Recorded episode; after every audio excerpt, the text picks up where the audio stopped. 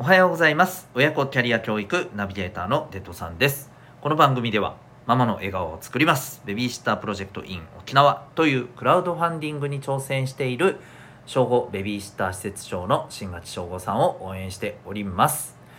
えー沖縄のママさんの自分のための時間を少しでもまあ増やせることに貢献したい。そしてそのためにベビーシッターを一人でも多くの方に知っていただきたいということでですね精力的に活動をされていらっしゃる方です。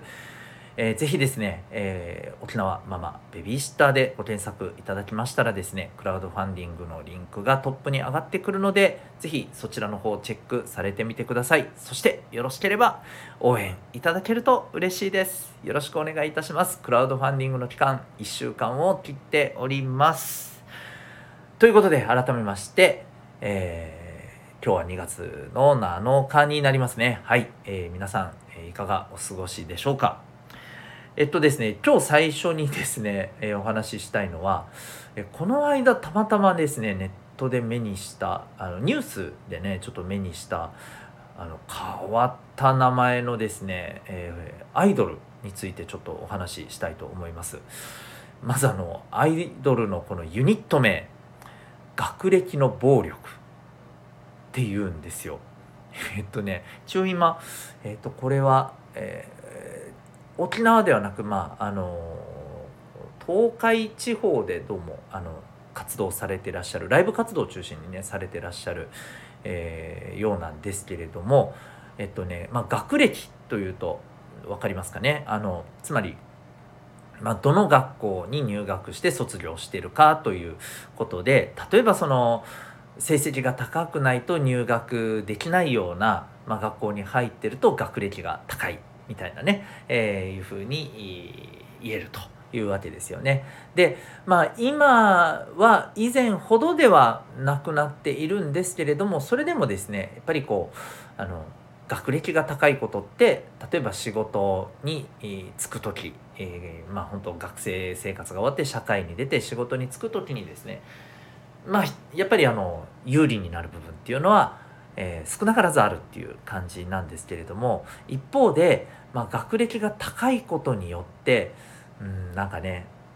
実は辛いっていう部分もあったりする、まあ、この辺がですね何ていうかなかなかね、えーいろいろ複雑なところなんですけどこのおお二人がですねどちらもあの東京大学と京都大学っていうまあ大学でいうともう本当にトップクラスのね、えー成績でないと入れないようなまああのどちらもねそういう大学なんですよね。そこを卒業されて今仕事をされてらっしゃるんですけど、まあ、仕事とは別でそのアイドル活動をされていらっしゃるということでいやなんかねこの YouTube でね、えー曲も上がってているので、えーぜひ聴いてみてください。僕もですね12回まだ聞いた程度なんですよ。本当にあのつい昨日一昨日知ったばっかりなんで まあちょっとまた改めてじっくり聞きながらですね、あのー味わってみたいなと思うんですけどはい。ちょっと興味ある方はですね、えー学歴の暴力でちょっとググってみたら、はい、えーいろいろ、えー SNS とか、えー YouTube もですね、いろいろアカウントも出てくると思うので、まあ、気になる方見てみてください。ということで、えーホームルーム始めていきたいと思います。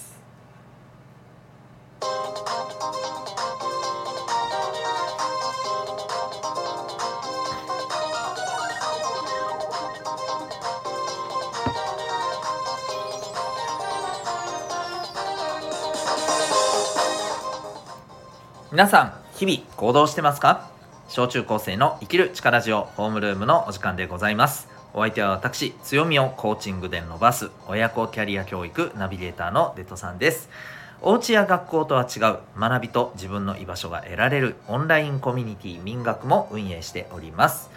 この番組では小中高生の皆さんに人間関係将来勉強などの悩み解決に役立つ情報や日常がちょっぴり楽しくなるエピソードをシェアしております。またホームルーム以外では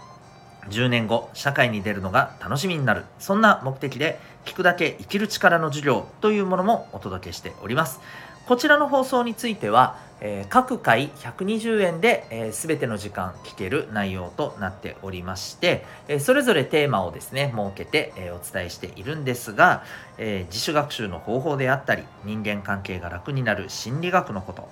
稼ぐ力につながる人間力をどうつけるかということや、え今未来を楽しく生きるスキルとは何かこういったことをですね、えー、お手軽に学ぶことができる内容です。えー、しかも まあ、どの内容もですね、学校のカリキュラムでは勉強することができないんですけども、まあ、今皆さんが楽しく生きるためにそして社会に出てね、えー、本当に必要になってくる、知識やスキルになりますのでもし興味ある方はチェックされてみてください最初の何分か無料で聞くことができます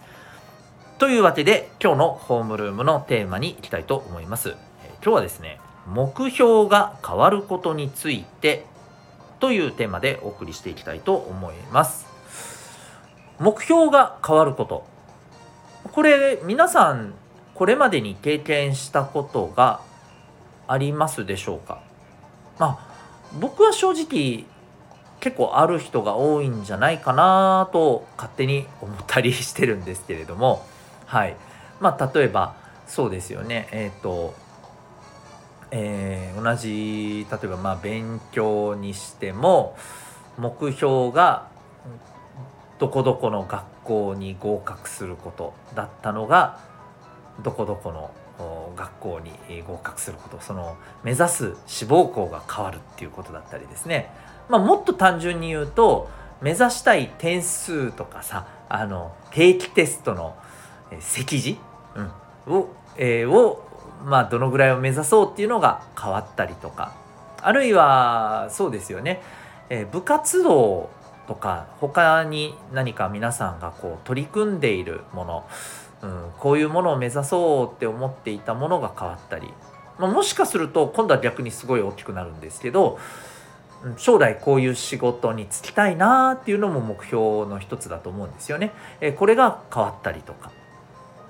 まあどうでしょう？今言った中にああこれあるなって、えー、思い当たる、え、目標が変わったという経験あると思うんですよね。でその時に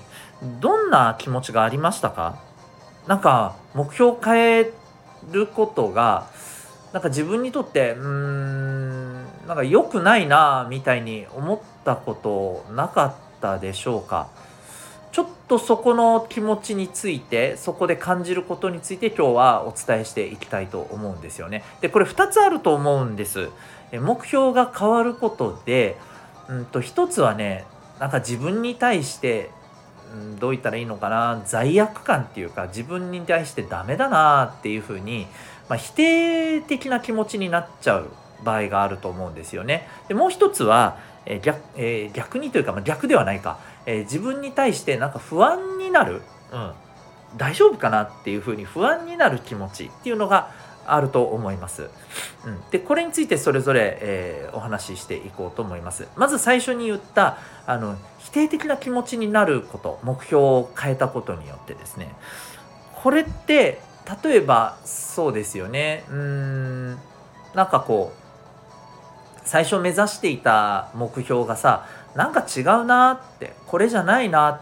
これって自分が本当に目指したいものじゃないなって思って変えた時ってなんか逃げてしまったような気持ちにな感じたりしたしたりしませんか？したことありませんか？うん。なんかその目標をずっとねあの目指していけばよかったのにそれを変えたのはうんそうだな。まあいろんな場合があると思うんだけど例えばその楽な方に逃げたとかさ、うん、自分が最初に掲げたものから何て言うのかな、まあ、それを捨ててしまった的なね。うん、で例えばこれがさあの目標を掲げてからそんなに間がないうちに変えてしまったり、まあ、例えば、まあ、それこそ1ヶ月ぐらいで変えちゃったりとかですね。うんこういったふうなことがあるとその自分は逃げたんじゃないかっていうね自分自身に対する否定的な気持ちがあったりすることあるんじゃないかと思うんですね。であのこれについて思うんですけど僕は一概に逃げっていうのはじゃないのかなと思うんですよね。で、えなんでかというとこう目指したいものが変わることって皆さんのような年齢の時期ってまああの何もおかしなことじゃないんですよ。なんでかっていうと、えっと、皆さんのこの時期ってこのそうだな一生の中で言うとすっごくね体も心も変化していく時期なんですよね。でそれって自分のものの考え方とか、えー、身の回りの出来事とか、まあ、いろんな情報に対して、えー、どういうふうに感じて捉えるかっていうのがもうどんどん変わっていくことになるんですよ。同じ情報を聞いても、うん、例えば1年前に感じた感じ方と全然もう変わったりするんですよね、1年後は。それこそ1年どころか、えー、数ヶ月で変わっちゃったりなんていうこともおかしくないと思います。うん、なので目標が変わるなんて全然あるっしょっていうむしろ変わらない方が珍しいなっていうぐらいだと思います。なので一概にね、えー、変わることっていうのはダメじゃないと思うんです。そもそも皆さんがどんどん変化している、えー、時期なので。でね例えばその目標を変えた